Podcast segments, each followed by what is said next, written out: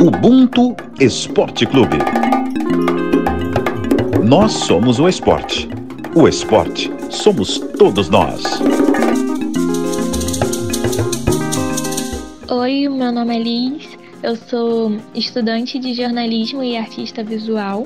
Faço uma escolagem sobre escola de samba e eu acho que escola de samba é onde mora o Ubuntu. O Ubuntu para mim é isso, é um quintal de casa num dia de churrasco, é um grito de torcida organizada, é entender assim que a gente é mais do que a individualidade, que a gente é esse coletivo.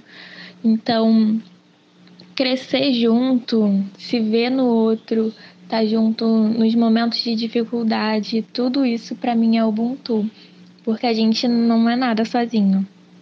Fala galera, eu sou Rafael Serafim e estamos no ar com mais um episódio do Ubuntu Esporte Clube. A definição de Ubuntu da semana é da Liz, que é neta e filha de sambistas e faz da sua arte a extensão da ancestralidade e história da sua família. Aos 23 anos, ela assina como Liz sem vogal e usa da colagem analógica como a linguagem principal para expressar sua pesquisa acerca de carnaval e de si mesma. A artista carioca também faz parte da Assata Crio, que é um coletivo de artistas urbanas pretas com o qual cola stickers pela cidade. No jornalismo, ela já produziu podcasts pelo Ponta de Lança, que é um coletivo de comunicação com foco em África, e pelo Data Lab, que é o laboratório de narrativas periféricas da Maré. A Liz termina a definição dela de Ubuntu dizendo assim: a gente não é nada sozinho. E é justamente com isso que eu começo o programa de hoje, Afinal, nessa roda aqui, né, nós nunca estamos sozinhos. O tema da semana é Copa Libertadores. Na sexta, dia 28 de outubro, o Palmeiras foi o campeão pela primeira vez da edição feminina da competição. No dia seguinte, sábado, 29 de outubro, foi a vez do Flamengo se tornar tricampeão na Libertadores masculina, ambos de maneira invicta. E a roda do Ubuntu tem a honra de receber um representante de cada conquista aqui para contar um pouco sobre as suas carreiras, bastidores e como deve ser maravilhoso conquistar a América sendo tão jovem. Dessa vez, gravamos um de cada vez por conta da agenda apertada dos campeões. Então, para começar essa resenha, vou convidar a querida Natália Silva, que vai conduzir aqui o papo comigo. Ela é doutoranda em Ciências da Comunicação na Universidade Fernando Pessoa, de Portugal. É bolsista jovem pesquisadora do Centro de Referência de Futebol Brasileiro no Museu do Futebol e idealizadora do projeto A Negra no Futebol Brasileiro na revista Gambiarra. Seja bem-vinda, minha irmã, tudo bem? Oi, Rafa, tudo bem? É um grande prazer estar aqui com vocês hoje. Obrigada. E agora, né, Nath, vamos estender o tapete vermelho para receber a campeã invicta da Libertadores Feminina. Ari Borges é maranhense, tem 22 anos, é meia atacante, a maior goleadora do Palmeiras na competição, ao lado da companheira de time Bianca Brasil. Muito bem-vinda, campeã. Parabéns pelo título, Ari. Muito obrigado, muito, muito obrigado pelo convite. É uma honra poder estar falando aqui sobre esse título tão bacana.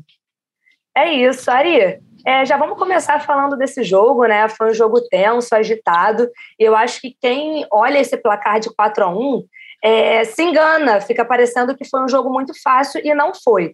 Né? Logo ali, aos quatro minutos do primeiro tempo, você marca o gol, abre né, a contagem, e aí, dez minutos depois, a Brisa Priori já empata e segue assim durante todo o primeiro tempo. Né? Até que no segundo tempo a Bianca Brasil faz o gol dela também logo no início, e um pouquinho depois a Poliana marca o gol que deixa o Palmeiras com aí, aí sim né, uma excelente vantagem de dois gols. E aí eu acho que a partir de então, pelo menos foi a minha percepção assistindo o jogo, eu percebi que o jogo do Palmeiras nesse momento ele passa a ser mental. Né? Eu acho que para controlar ainda mais é, as adversárias, assim, vocês tiveram esse trabalho, esse equilíbrio psicológico e conseguiram manter o resultado o que deu tão certo que a Bia Zanerato é, ainda deixou dela, né, fechou a conta. E eu queria saber como foi para vocês cadenciar né, o resultado. É, primeiro um empate ali no, até o final do primeiro tempo, depois vocês voltam é, bem mais agressivas, indo para frente, conseguem é, esses dois gols e depois só respiram e vão controlando a partida. Realmente, é, o Boca fez, fez um primeiro tempo muito bom. É, É, realmente a gente estava com, com, esse foco de tentar fazer o gol é, e talvez tentar matar a partida no primeiro tempo. A gente conseguiu fazer esse gol muito cedo, porque nos outros jogos do, do campeonato a gente tinha um volume de, de, ataque muito grande, mas não conseguia converter isso em, em gols. E a gente tinha conversado de que na final a gente tentaria, até pelo, pelo fato do Boca ter um dia mais de descanso, a gente sabia que isso poderia pesar um pouco mais né, para o final do próprio primeiro tempo ou para o final do, do, do, segundo tempo da partida. E a gente consegue fazer esse gol, mas logo em seguida acho que o gol parece que fez até bem para o Boca e não para a gente, porque o Boca acabou crescendo na partida, é, conseguiram empatar, tiveram depois também uma chance muito clara ali com a Rodrigues, uma bola na trave. É, e a gente ficou até um pouco atordoado depois desse gol, né? O Boca realmente cresceu, é, comandou um pouquinho mais as ações do jogo e a gente falou que a gente conversou que precisava dar uma, uma acalmada até, né? Mas acho que o, o intervalo fez muito bem para a gente, porque a gente conseguiu um pouco mais de fôlego e a gente volta para o segundo tempo muito bem, né? Já conseguindo fazer um gol ali com a Bianca muito rápido. E acho que esse gol rápido, só que dessa vez deu tranquilidade para a gente dentro da partida. Foi que a gente realmente conseguiu é, controlar o jogo e você acho que, que, que colocou a palavra certa, né? Virou um jogo muito mental a gente consegue fazer logo o terceiro gol e a partir dali ficou muito mais fácil, né? É, o Boca é uma equipe é, é, muito boa, muito boa, me surpreendeu muito dentro da competição, até de ter chegado na final. E acho que a partir daquele momento a gente tentou ficar um pouquinho mais com a bola, tocar um pouquinho mais de passe. Só que o Boca era muito agressivo ali com a Rodrigues ainda pelos lados, e a gente tinha que tomar atenção com isso. É, acho que a gente foi bem, foi bem. Depois o quarto gol, acho que sacramentou realmente o título, deu um pouco mais de tranquilidade, o Boca também sentiu, né, é, ali já o final da partida, e graças a Deus deu tudo certo para a gente, a gente pôde, pôde terminar ali com, com a taça. É, além do condicionamento físico, é importante esse condicionamento mental também, nessa preparação mental. Vocês têm esse prepara essa preparação psicológica? Vocês fazem algum, algo nesse sentido? Ou você, pessoalmente, como atleta, você tem algum tipo de acompanhamento, algum tipo de trabalho nesse sentido? Como que é para você, assim, essa questão psicológica?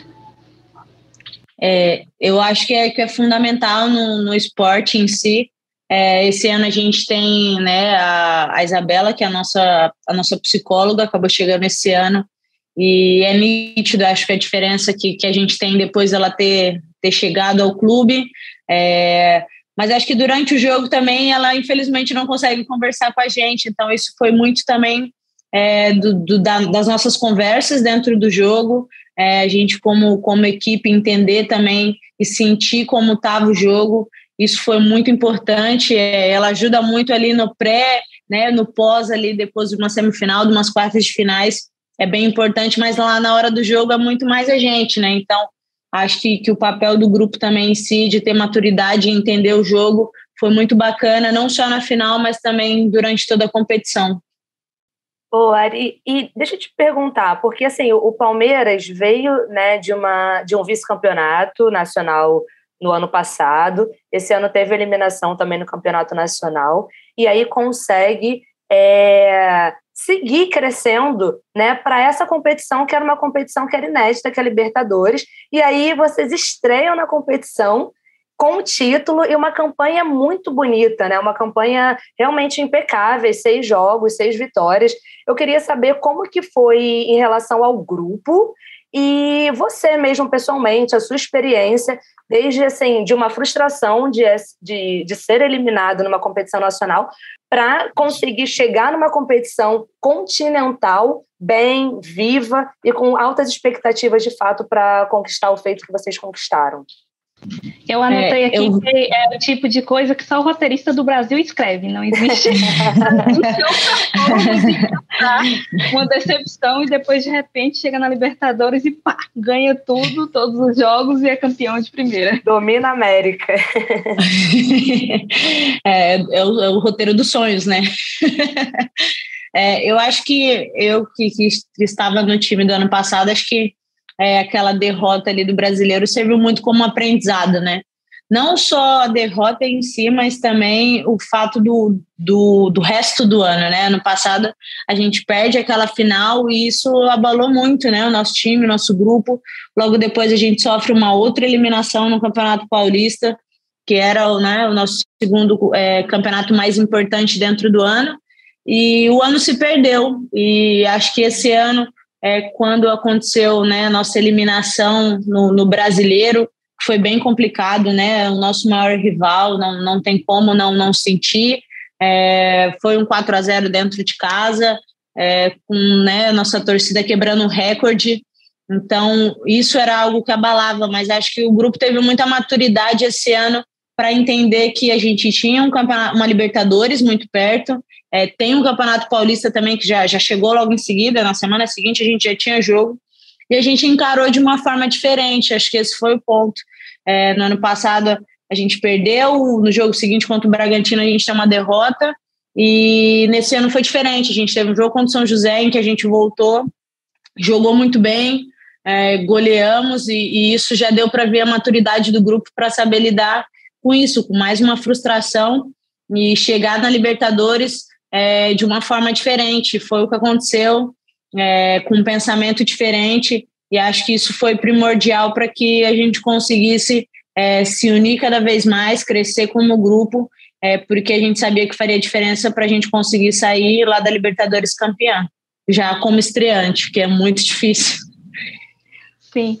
É, ainda nesse sentido, é, como que foi a comemoração de vocês? E aí, no final já, apagada as luzes, só vocês, depois que ninguém estava vendo, como que foi esse ufa, depois de ter toda essa tristeza e conseguir algo tão importante que é conquistar a América? Nada constrangedor, claro, porque a gente está entre amigas, mas o que, é que você pode contar para a gente que ninguém sabe, ninguém viu, só foi entre vocês? É, acho que no bate-papo ali, no, no ônibus, no pós, ali, a chegada no hotel, era, era muito sentimento de alívio, né? De tipo, ufa, conseguimos é, realmente tudo que a gente passou durante o ano, essa situação da eliminação, é, que foi muito frustrante, era esse o papo, cara, finalmente a gente conseguiu, é, era muito aquele negócio de redenção mesmo, assim, de que, poxa, olha tudo que a gente passou, e hoje ali eu acho que para mim foi muito mesmo o sentimento ali do pós-jogo, aquele choro mesmo de, de alívio,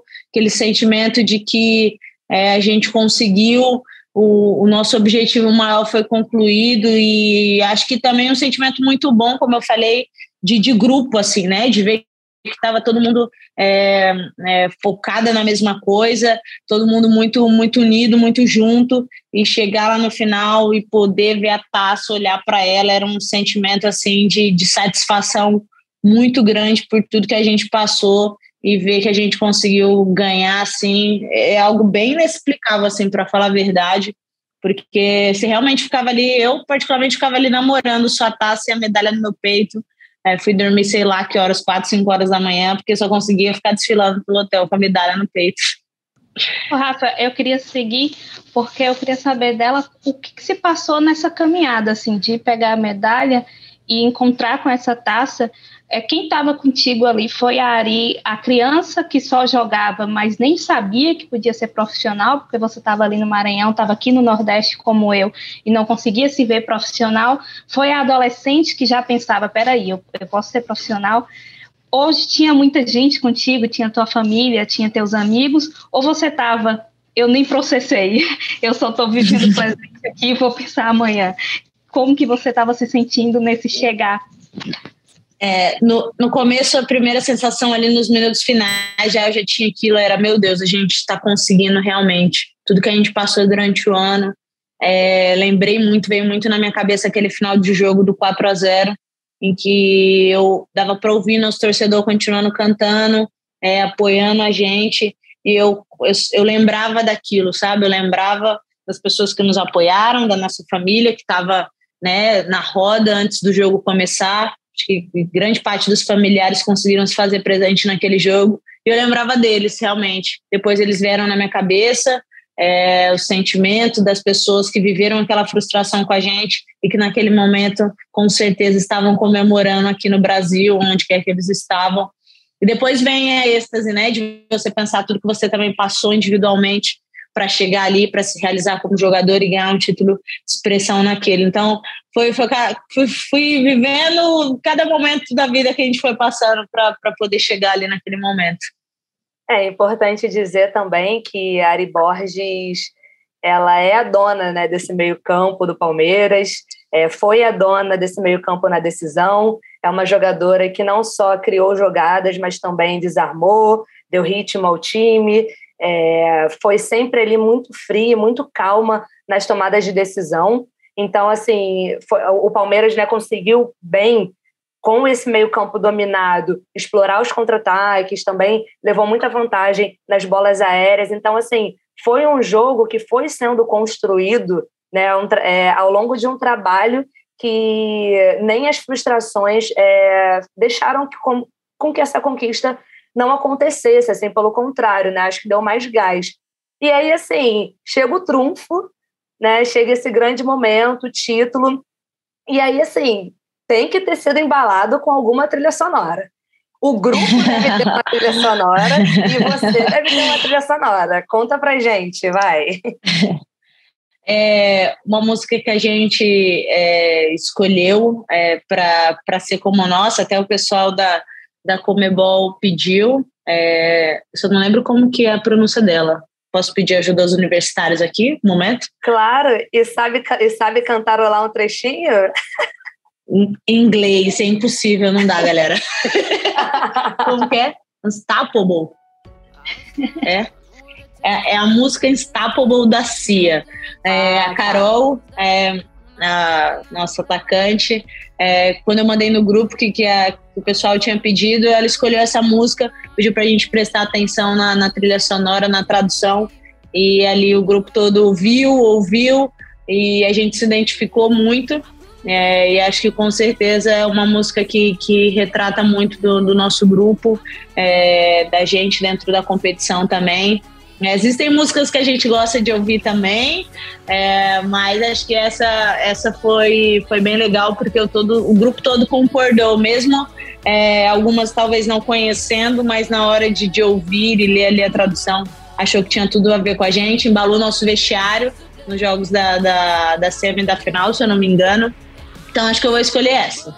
E você, o que, que toca no seu fone normalmente? Assim, você tem uma música que rege a sua vida? Ou tem um ritmo que rege a sua vida? É, assim, eu gosto de, de, ouvir de tudo, mas assim, eu tenho pouquíssimas playlists baixadas no meu celular. É, e óbvio, meu cantor preferido, assim, já tive a oportunidade de pedir uma música dele no Fantástica.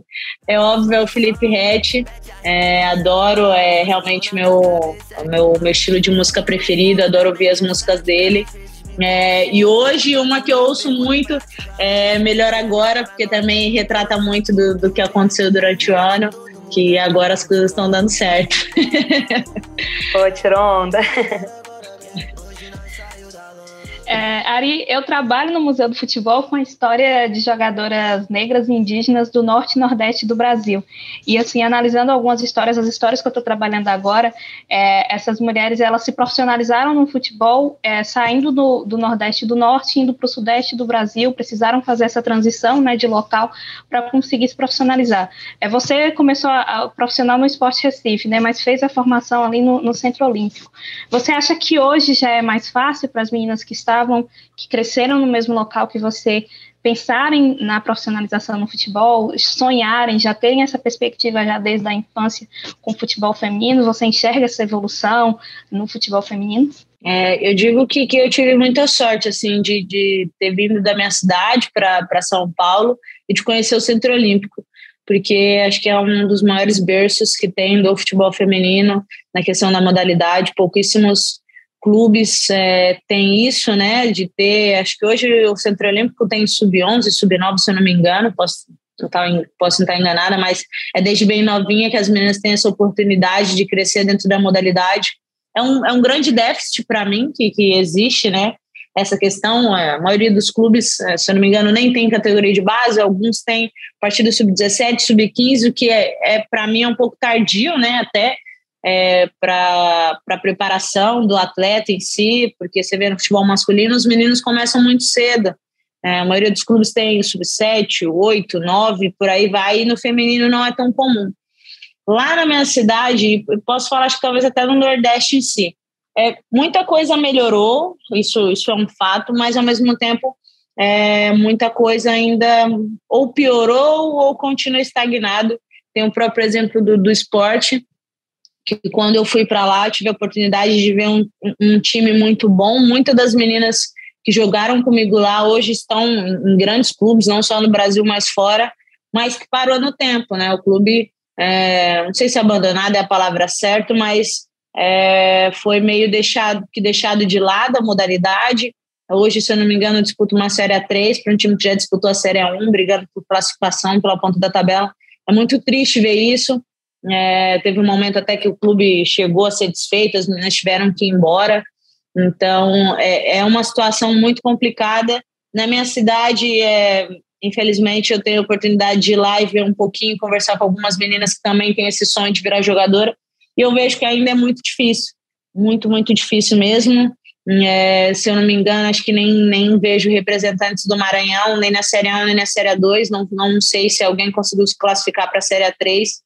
É, e vejo que ainda, infelizmente, existe quem as meninas que têm esse sonho lá eles estão um pouquinho mais distantes porque querendo ou não é, a parte mais é, sul do país né sudeste aqui também é, são os lugares em que a gente tem um pouquinho mais de condição para essas meninas conseguirem realizar esse sonho.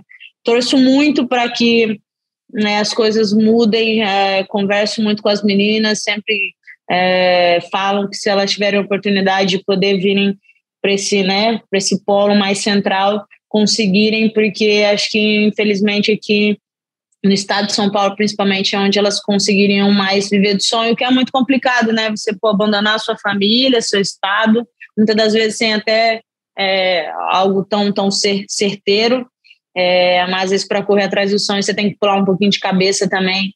Então, torço muito para que a modalidade cresça nesses outros estados, principalmente lá na minha cidade, porque eu vejo que tem muita menina boa que poderia virar jogadora também. Hoje a gente está gravando o episódio, saiu mais uma convocação e você está na lista da PIA para os próximos amistosos, agora em novembro, contra o Canadá.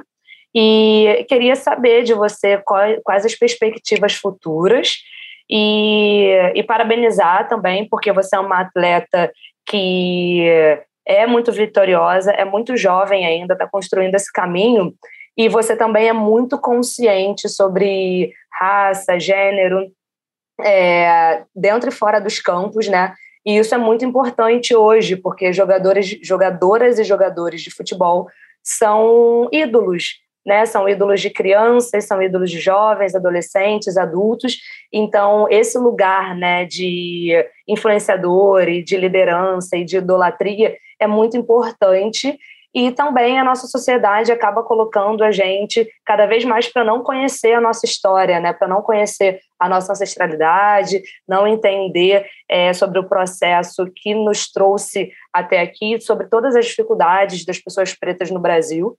Então, queria te parabenizar por ser uma voz também super ativa nessa luta contra racismo, contra LGBTfobia. É, e saber das suas perspectivas futuras, né, sobre é, a seleção brasileira, Palmeiras e esses próximos ciclos. É, muito obrigada, acho que nessa questão é, extra, né, eu sempre, sempre quis ser esse tipo de pessoa, é, nunca sonhei, óbvio, influenciar, nem nada disso, mas depois você começa a carreira de jogadora, você, você vê que você talvez tenha esse poder, é, acho que quando eu era mais nova, eu sempre quis que tivessem pessoas que me representassem.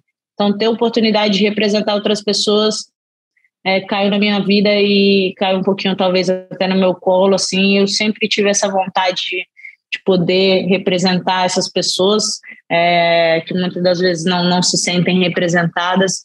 Então, e sempre acho que, que tem aquela parte, tem a Ari, jogadora de futebol, a Ari Borges, mas também tem a Ariadna, é, ser humano, pessoa, e que talvez entenda um pouquinho, tenha um pouquinho de consciência sobre esses assuntos. É, em relação sobre a seleção, estou é, muito feliz, feliz hoje pela convocação, é muito importante para mim, é o sonho de todo atleta poder representar né, seu país, é, feliz poder fazer parte desse novo ciclo, né, da seleção brasileira. É, acho que as expectativas são muito boas. A gente faz talvez um ano muito bacana dentro da seleção, né? título da Copa América é, foi muito especial, muito bacana. É, acho que a gente vem crescendo também como, como equipe. A gente sabe que a gente não é hoje muito por fazer, por estar passando nesse momento por esse ciclo de renovação. A gente sabe que a gente não não figura ali entre as potências da, da modalidade, ainda não. É, espero que um dia sim. É, mas a gente vem, vem trabalhando aos poucos. A gente tem feito, acho bons jogos, né? Esses, esses dois últimos amistosos contra a Noruega. Noruega? É, acho que foi Noruega e Itália. É, duas boas seleções, que a gente conseguiu duas boas vitórias, é, jogando em estilos de, de, de, jogo diferentes, né? Cada jogo de uma forma, um a gente propôs mais jogo, o outro a gente é, defendeu um pouquinho mais. E é muito bacana, porque acho que a Pia consegue testar tudo aí para a gente poder se preparar bem para uma Copa do Mundo que chega logo. É, agora a gente tem dois amistosos é, contra a seleção do Canadá, é, que é uma seleção muito boa, né? Acabou de ser campeã olímpica também. É, então, espero que sejam dois bons amistosos, que a gente consiga sair com a vitória, mas que a gente também consiga evoluir muito também, é, até porque daqui a pouco a gente também tem, tem um grande jogo, a finalíssima contra a Inglaterra, que aí sim a gente está falando de uma grande potência hoje do futebol feminino. Então, acho que a gente está no caminho certo para essa preparação, pensando lá na Copa do Mundo, e espero poder fazer parte do grupo até lá. É, e tem alguma diferença de sensação para você entre final de Copa América, final de Libertadores? Como que, ou é a mesma coisa? Como que é para você? Olha, foram, acho que, dois grandes dias assim na minha vida. É, na Copa América foi assim inexplicável porque foram várias sensações, né? Minha primeira competição oficial mesmo vestindo a camisa da seleção. E aí, poxa, eu consegui fazer meu primeiro gol também. Foi um dia assim é, memorável. E depois a final, sair de lá campeã. É, eu já achava que tinha sido assim, um dos dias mais felizes da minha vida. Aí vem a Libertadores e no dia também eu falei, poxa, se tivesse que escolher um dos dois, acho que eu não conseguiria, porque os dois são especiais de, de uma forma muito única, assim, essa é a palavra. É, mas estou muito feliz de, de poder é, ter conquistado os dois. É, a da seleção é especial por ser o Brasil, né, por ser o país, mas o do Palmeiras também é especial por estar aqui no clube há três anos e conseguir esse primeiro título de, de expressão, assim, também tem um peso muito grande. Então, acho que eu não conseguiria escolher um dos dois, por exemplo. Ó, é pé quente, hein? Porque estreou na seleção brasileira, levantou o caneco na Copa América. Estreia na Libertadores, ela estava lá e levantou o caneco. Ari, Ari gente ter... é o nome dela. É, respeita, tá?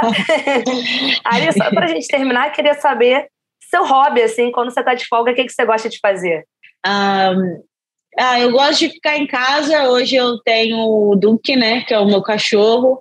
É, então, eu gosto de ficar em casa com ele, é, agora também estou no novo joguinho no, no, celular, que é de ficar pintando, virou meu novo hobby. Então, quando eu estou em casa, é isso: é ficar pintando um pouquinho, é, assistindo alguma coisa, ou então quando eu não estou com a minha família, né? Que aí a brincadeira tem que, tem que ser com meu irmão, aí o negócio eu tenho que voltar, às vezes, a ser jogadora com ele para bater uma bola também. Muito bom, é porque as pessoas acham que a vida de atleta é fácil, gente, é muito cansativa. Todo atleta que eu converso, que eu pergunto hobby, o hobby é tipo procrastinar o máximo que é, exatamente. Nada, nada e mais de nada. Olhar para o teto. É isso. É, porque futebol é um jogo físico e mental, né? Então, realmente cansa em todas você as Você só quer se desligar. Você só quer se desligar de tudo. Muito bom. Gente, Ari Borges, a gente está terminando esse papo agora com ela. É, muito obrigada a todo mundo, a Natália, muito obrigada, Ari, por ter vindo bater esse papo com a gente aqui no Ubuntu. Muito sucesso na sua carreira, Ari. E conta aqui com a gente para o que for, porque essa casa aqui é sua também. Tapete sempre estendido para você. É, muito obrigada, muito obrigada, Rafael. Obrigada, Natália, pelo espaço é, para falar né, e divulgar da modalidade. É, muito obrigado, muito bacana poder falar aqui da, da conquista da Libertadores. Bom, galera, o tapete vermelho continua estendido, né? E agora na companhia do meu irmão Diego Moraes, repórter da Globo, porque a gente vai falar com mais um campeão aí da Libertadores, né? Dessa vez um jogador do Flamengo. E aí, Diego, tudo bem? Tranquilo, Rafa, prazer estar contigo aqui nessa resenha. Já fazia um tempo que eu não participava, né?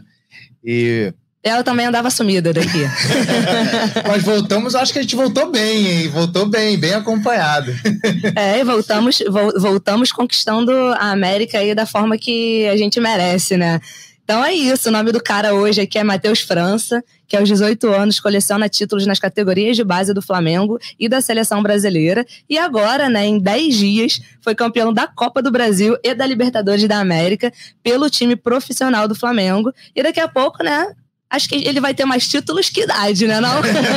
Seja bem-vindo, Matheus. É, primeiramente, agradecer a vocês pela oportunidade. Muito feliz de poder falar um pouco sobre a minha história, sobre essa experiência maravilhosa que eu tive.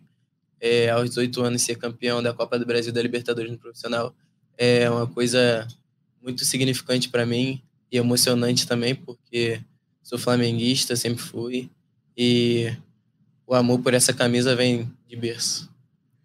Muito bem. Ah, então queria começar te perguntando como que foi, qual foi o sentimento, assim, né? Porque eu vi nas suas redes sociais, embora seja muito reservado, eu vi nas suas redes sociais que quando você posta foto com o título da Libertadores, você diz que está realizando um sonho de menino né? E você é de uma geração que o título do Flamengo, né, tinha sido lá na década de 80, o último título na Libertadores, e aí vem numa sequência de 19 e agora 22, conquistando e chegando ali naquela prateleira de poucos times brasileiros com o tri, né, da Libertadores. Então, como foi sentir isso? É, você marcou, inclusive, um gol na Libertadores na fase mata-mata, né, nas oitavas de final contra o Tolima, naquele 7 a 1 então, qual foi esse sentimento de ganhar essa Libertadores e de saber que você faz parte desse grupo, faz parte desse elenco tão vitorioso?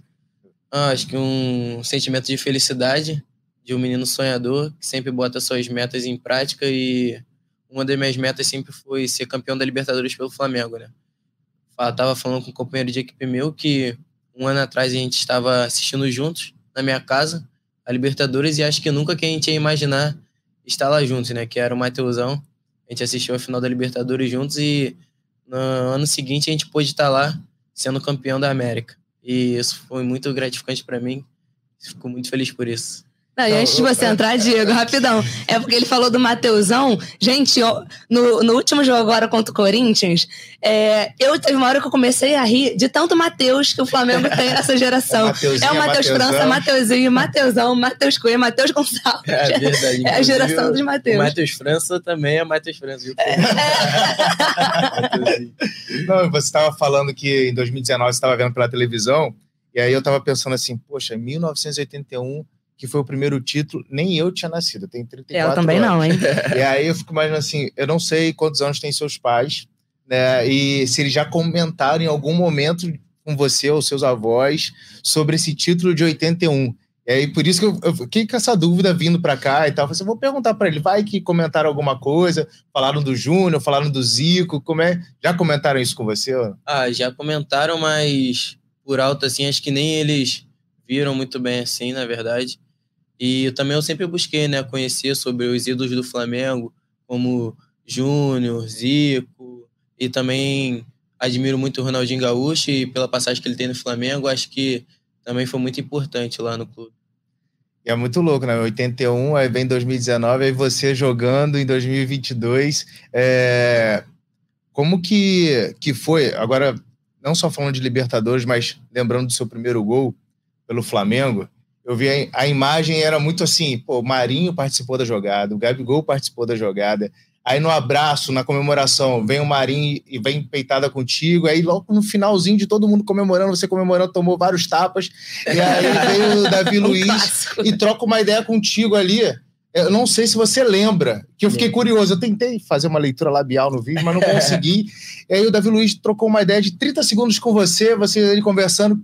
Você lembra desse papo? Como é que foi? Lembro, lembro. O Davi é uma pessoa muito importante e, tem sido extrema importância para mim é, no Flamengo. Desde que eu subi profissional, ele vem me ajudando bastante, me dá conselhos. Um jogador renomado, na verdade, na Europa, né? Ganhou muitos títulos e, assim como outros no Flamengo, que me ajudam bastante. É, ele sempre me dá conselhos e ali só foi mais um de que ele falava para mim que eu sou muito veloz e potente, que eu tinha que dar o passe e atacar a última linha, ir pro espaço. E nesse gol foi isso que eu fiz, né? Toquei a bola no Pedro e infiltrei na última linha, ataquei o espaço. Aí ele me deu parabéns pelo gol e falou que eu tinha que fazer isso mais vezes. Ah, muito bom. É, e é uma, é uma geração vitoriosa do Flamengo, mas que está fazendo uma transição com a juventude, né? E você faz parte dessa juventude. E assim, eu tenho visto que muitas vezes os clubes aqui no Brasil eles precisam fazer essa transição de forma muito violenta porque falta um elenco principal ali e acaba colocando a responsabilidade nas costas da base, né? A gente tem muitos clubes aqui, é, como o Flamengo, que tem essa coisa mesmo de é, exportar jogadores e de, ter, de criar craques de verdade, assim, né? De ter uma base muito forte. E no Flamengo, é, o Flamengo tem um elenco titular ali principal, que é experiente e também está conseguindo fazer essa transição, porque você faz parte de um de um segundo time ali que é muito necessário para o Flamengo, do jeito que é, é, é, sempre batendo nas principais competições e chegando às finais, você faz parte de um, de um elenco ali, de um segundo time, que é o, o time de elite, né? Que é o time titular de muitos, seria o time titular de muitos clubes no Brasil. Então, assim, essa transição tem sido tranquila para você, como, como tá aparecendo? É, porque é essa sensação que eu tenho, que a base está sendo construída de maneira maneira muito tranquila, muito segura e que vocês estão conseguindo chegar, assim, é, você não está sentindo peso, né? Porque já fez sete gols, né? Desde que nessa temporada. Seis, seis. seis, gols nessa temporada, né? O último agora foi contra o Corinthians, numa frieza absurda, um golaço encobrindo o Cássio, que é um dos maiores goleiros desse país e que é enorme, enorme. Já fiquei do lado do Cássio, ele é gigante. E você teve uma frieza, encobriu é, nesse último jogo Flamengo-Corinthians. Então, é, como que você se sente nessa transição, assim?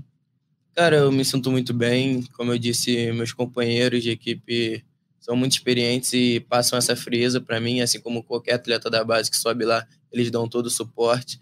É claro que no início ali, quando você sobe, tem aquele baque ali de tu falar, caraca, os jogadores que eu via na televisão tá do meu lado, mas com o tempo você se acostuma e vê que eles são pessoas normais como você também e que eles vão te ajudar da melhor maneira possível, assim como todos lá me ajudam. Posso citar grandes exemplos aqui como Diego Alves, Felipe Luiz, Diego Ribas, são grandes pessoas, o Davi Luiz também que já foi citado, que vem me ajudando bastante lá, me dão ótimos conselhos e isso facilita, né?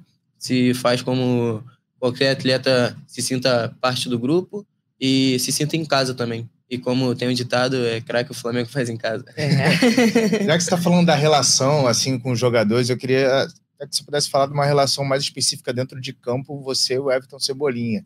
E aí eu lembro que um dos lances que mais repercutiram nesse ano, é, que não saiu o gol, que foi o seu passe para ele, que não, não, não foi gol mas aquele passe maravilhoso e agora foi o passe dele para você. Eu queria que você pudesse falar dessa relação de vocês dois em campo, assim, já já já estão treinando há um tempo juntos, mas como é que é essa relação? Ah, relação muito boa, né? A gente resenha, troca de ideias, fora de campo também. E dentro do campo, acho que com os treinamentos, com o tempo, a gente vai pegando um pouco de entrosamento e vai conhecendo um pouco mais um ao outro e facilita o trabalho dentro de campo, né? Esse lance que você falou foi o de Leta, né, contra o Cuiabá, que eu dei o passe para ele. Para ele foi um lance muito bonito e que eu usei um recurso ali na hora, mas que tenho certeza que se fosse ao contrário também ele ia fazer a melhor maneira possível para que eu pudesse estar cara a cara com o olheiro, como foi como ele fez, né? como foi o gol contra o Corinthians, né, contra o Cássio, que ele me deu essa ótima assistência e eu pude fazer o gol. É, e como que foi, assim, o bastidor desse título, né? Porque o Flamengo veio uma, numa crescente no ano. Não foi um ano que o Flamengo já começou ganhando tudo. Pelo contrário, né? Acho que até as oitavas de final, por mais que o Flamengo tenha feito uma é, uma campanha invicta na Libertadores, não perdeu nenhum jogo, né? O que é assim, a melhor campanha, 94% de aproveitamento na competição.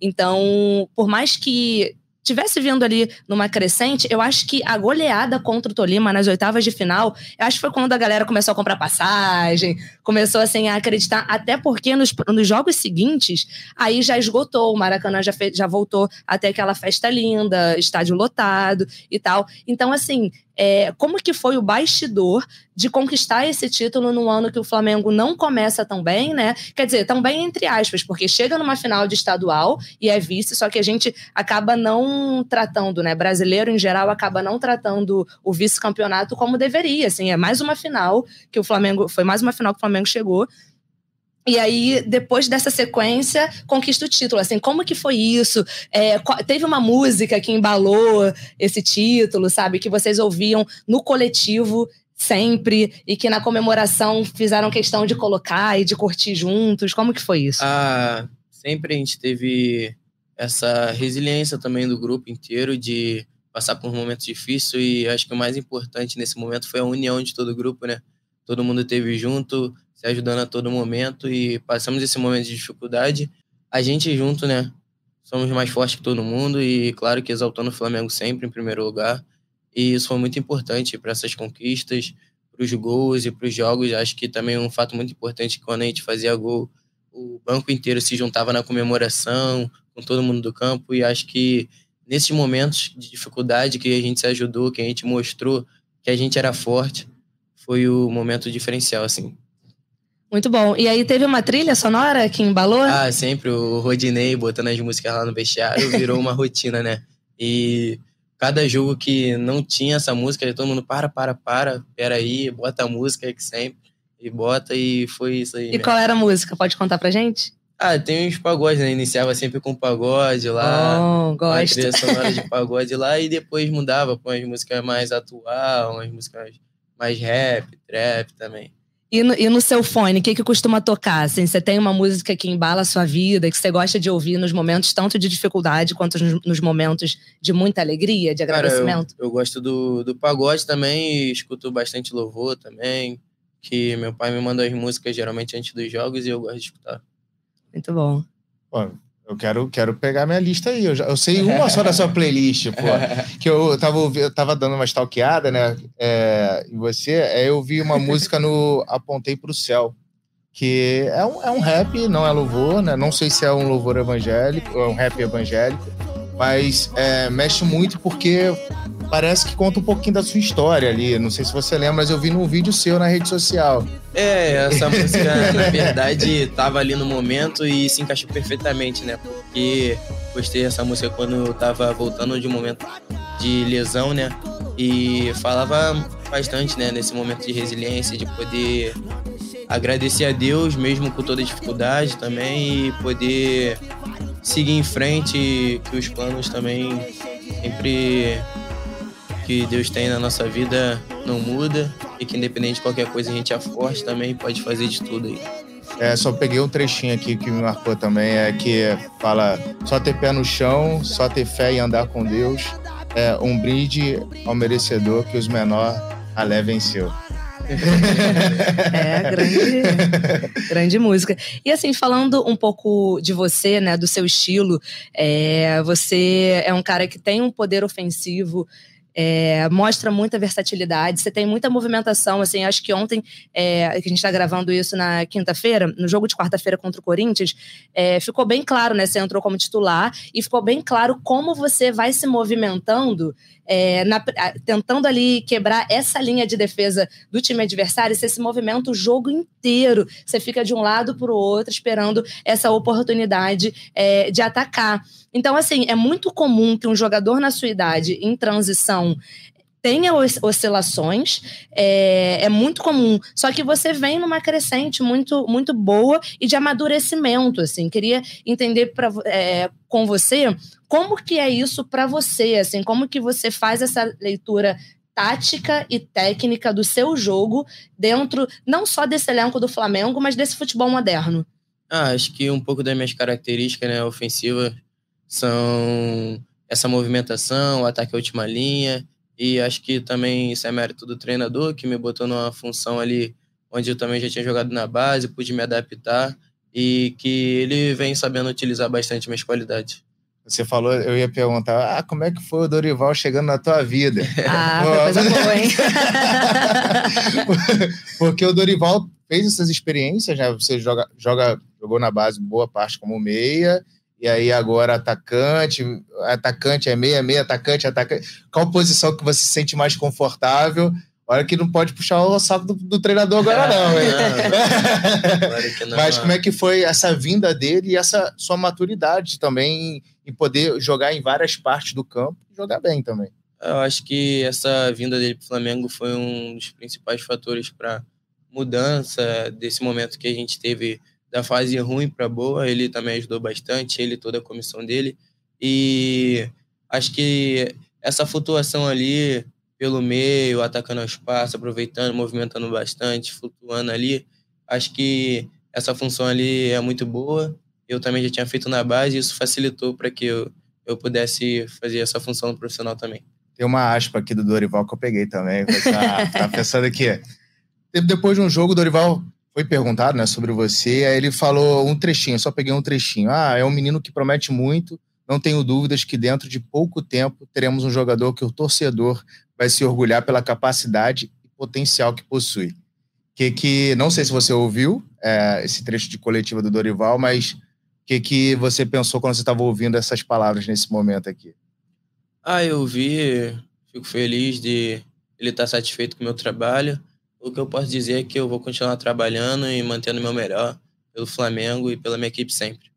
É, e uma coisa que o Dorival trouxe, né? Porque é como se o Flamengo tivesse dois elencos principais, né? Dois times titulares. E ele foi alternando isso de acordo com as competições, né? E de acordo com as finais que o Flamengo tinha para jogar. E você, Matheus, joga muito próximo da área, tabela muito ali com o Marinho, com o Cebolinha. Tem uma movimentação de vocês três, que é uma movimentação também que se vê é, no time principal, né? Com Pedro, Gabi, o Gabi agora também assumindo é, a outra função desde que o Bruno Henrique se machucou, até com essa entrada do Pedro. Então, assim, é, esse, esse segundo time principal do Flamengo, ele acaba jogando muito parecido também, né, com o primeiro time, assim, né? Como que é isso no treinamento para vocês? Isso é conversado? As ideias são sempre é, colocadas para todo o elenco junto, assim? Sim, sim. As ideias são sempre para todo clube, para todo clube. Acho que a comissão passa muito bem por todos os atletas e que isso está muito bem na, nas nossas cabeças, né? De todo todo clube, todo atleta. Acho que a metodologia do clube é a principal também. O Flamengo vem acima de tudo e, como eu disse, né, todos os atletas são bem empenhados no seu trabalho para fazer o melhor pela equipe e pelo Flamengo. Matheus, o é, que, que você, às vezes, tem muita gente que fica observando os jogos, né, para no momento certo de entrar, já saber mais ou menos o que fazer. É, ali do banco de reservas é uma posição também privilegiada. Você vê vários jogadores renomados ali jogando, né, durante o famoso time das Copas e o time do Brasileiro como que é a sua percepção e aprendizado ali no banco de reservas. Porque ali do banco você consegue ver o jogo e você consegue ouvir o que o Dorival está reclamando. E, e, ainda conversar com os outros companheiros ali de uma forma não tão pressionada como é dentro de campo. Dentro de campo é um xingando o outro, vamos, vamos para lá, vai para cá, pra... E ali dá para você ter um, um, certo conforto, entre aspas, ali, para conseguir observar toda a dinâmica de jogo. É, eu queria que você pudesse falar dessa sua experiência também ali no banco. Porque a gente está falando muito de jogo e tal, mas o que, que você aprende também só olhando ali, conversando e vendo esses comportamentos ali do banco?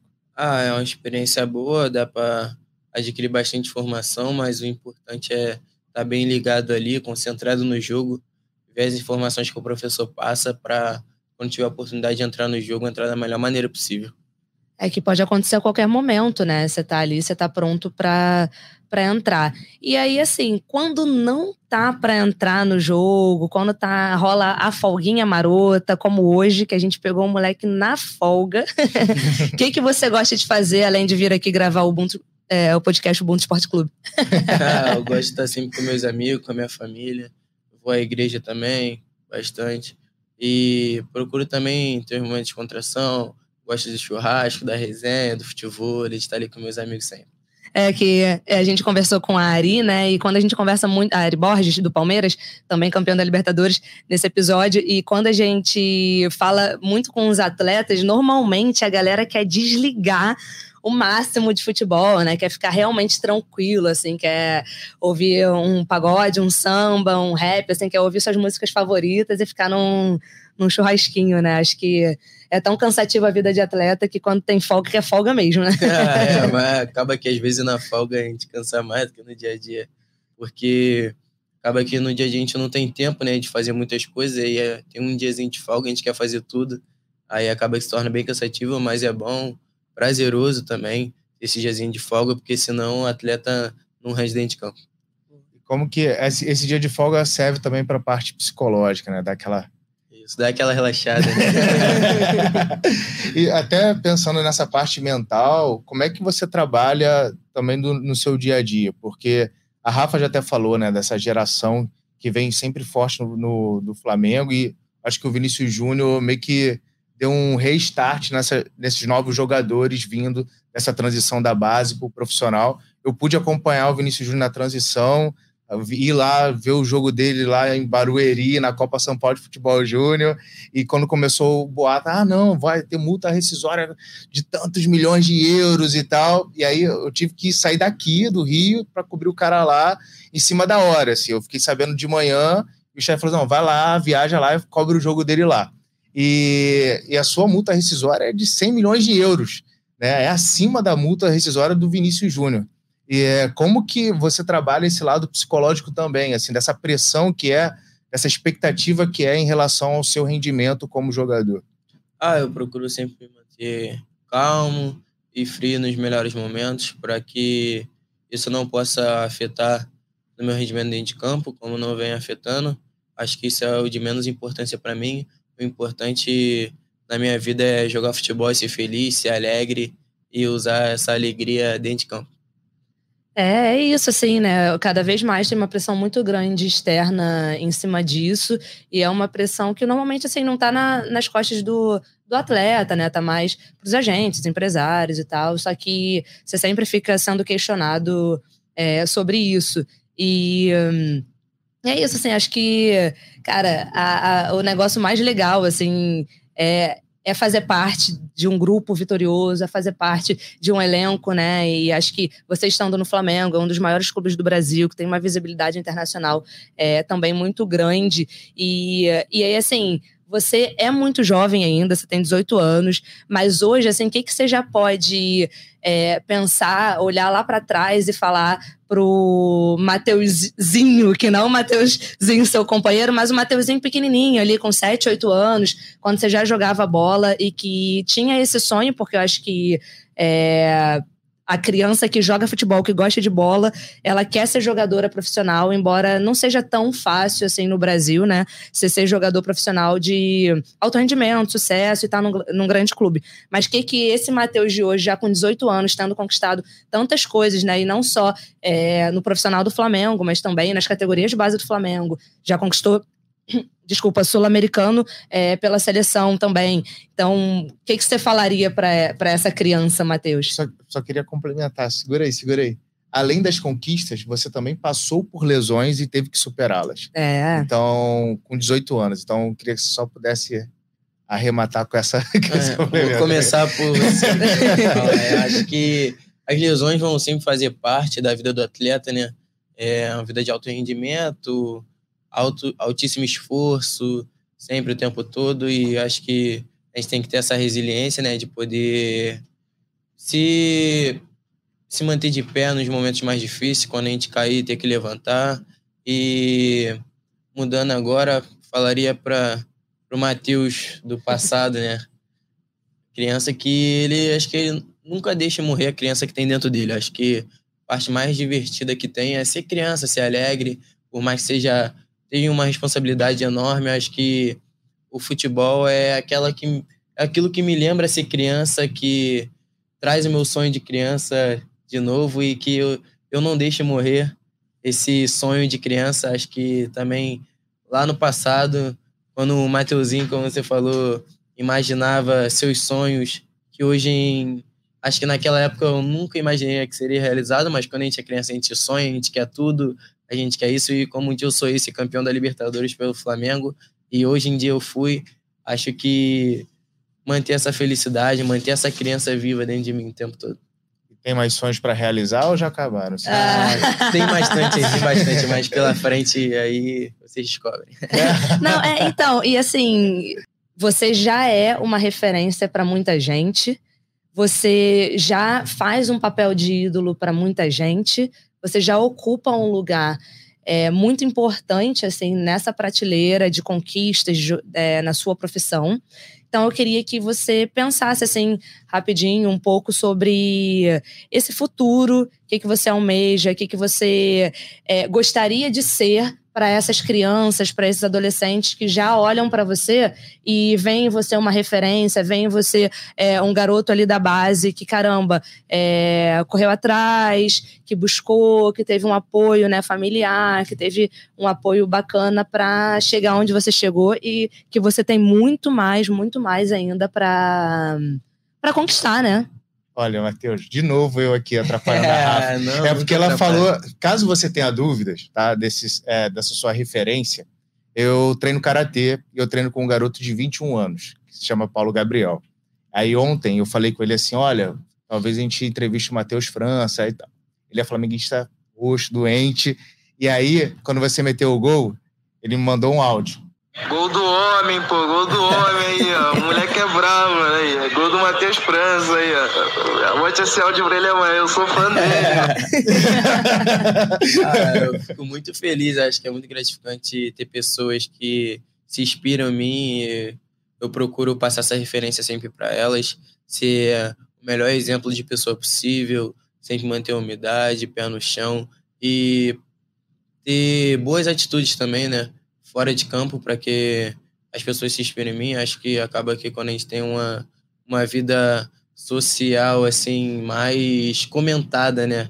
Vamos dizer assim, tanto nas redes sociais ou quanto entre os amigos, igual ele falou, ah, um mandou áudio pro outro falando que é fã. Acho que se a gente está sempre pé no chão, dando bons exemplos, vai passar uma boa referência para todo mundo. É, e, e, é importante, né? É, a gente vê que é, moleques pretos, minas pretas estão subindo, estão evoluindo, estão conquistando seus espaços, estão ficando ricos, sabe? A gente precisa é, movimentar esse mercado também para a população preta também ter bens materiais, também é, ser feliz com grana, sabe? Não passando dificuldade. Então, é, assim, é, é uma referência disso também, sabe? É, eu queria falar que também orgulho de ser negro, orgulho de ter a pele negra é um também um dos fatores importantes. Eu estava assistindo um filme esses dias, né, sobre futebol americano e que antigamente os negros não era aceitado. Tinham os melhores jogadores eram negros e eles não ganhavam prêmios, não ganhavam suas conquistas, não tinham a como é que pode dizer a representatividade que deveriam e acho que cada vez mais os negros estão tomando seu espaço, estão sendo cobrados com igualdade. Acho que todo mundo tem seu espaço no mundo e com certeza ter orgulho de ter a pele negra. É isso. E aí vamos falar um pouquinho de seleção, né? Porque você vem também nas categorias de base da seleção e foi convocado para a seleção sub-20, né, recentemente. Tem amistosos no Chile é, que já estão se aproximando.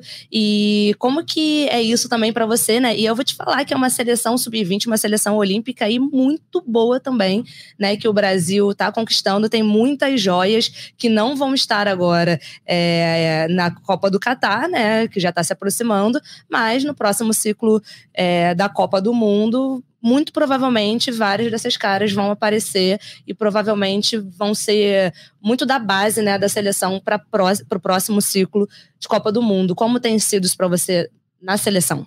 Ah, muito feliz né, de estar tá representando meu país. Acho que com certeza um dos meus sonhos quando criança era jogar pela seleção brasileira. Via ali os jogos dos meus ídolos, de todo mundo antigamente, e ficava muito feliz juntava ali com a família, com os amigos para assistir jogo da seleção e acho que tá podendo representar a camisa do meu país, seja na base, espero que um dia no profissional também.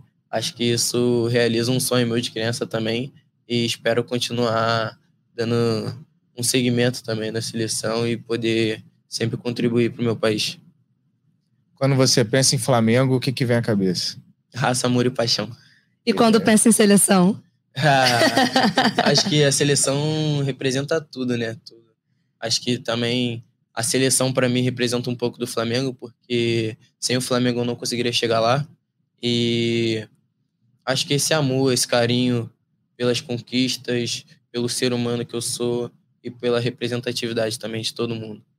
E quem tá com você em todas as conquistas, assim? Quem, quando você tá caminhando para receber a medalha da Libertadores, da Copa do Brasil pelo profissional, em quem você tá pensando, assim? No que você tá pensando?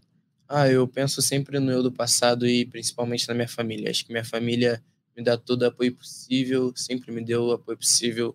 Quando eu posso citar aqui que tinha algumas dificuldades na vida, minha família sempre me deu suporte, todo carinho, todo apoio, para que eu possa jogar futebol. Nunca se preocupei com nada. Minha família sempre me deixou feliz e alegre, sempre me apoiou, me levou nos lugares onde tinha para jogar futebol. E acho que esse sentimento de gratificação pela minha família, meus pais, meus irmãos, todo mundo e meus amigos, né? Eu chamo de irmãos também. Acho que todo mundo. Pra mim é isso, porque essa geração de 2004 tá brincadeira, não. Né? É. e, e é, é, a geração pós, é a geração pós-penta, né? Já vieram com o gene campeão. é. E é isso, assim. Então, para continuar acompanhando a carreira é, do Matheus, continue de olho nos jogos do Flamengo, por enquanto porque esse menino tem uma estrada muito longa ainda pela frente, uma estrada, uma, uma estrada muito vitoriosa, e também seleção sub-20, né, que faz seus amistosos dia 17 e dia 20 no Chile. Então acompanha a carreira desse desse menino aqui, dessa joia da base do Flamengo, e que não é mais promessa não, o moleque já é realidade. É. Para quem chegou até aqui, muito obrigada. É, ficamos aí com mais um episódio especial do Mundo Esporte Clube, recebendo grandes convidados. Trouxemos Ari Borges para falar de Libertadores Feminina, a campeã pelo Palmeiras, e Matheus França para falar de Libertadores Masculina, o campeão pelo lado do Flamengo. É isso, galera. Muito obrigada, Matheus, Diego. Muito obrigada, Ari e Natália Silva, que estiveram com a gente nesse episódio. Um beijo a todos e daqui a 15 dias estamos no ar novamente.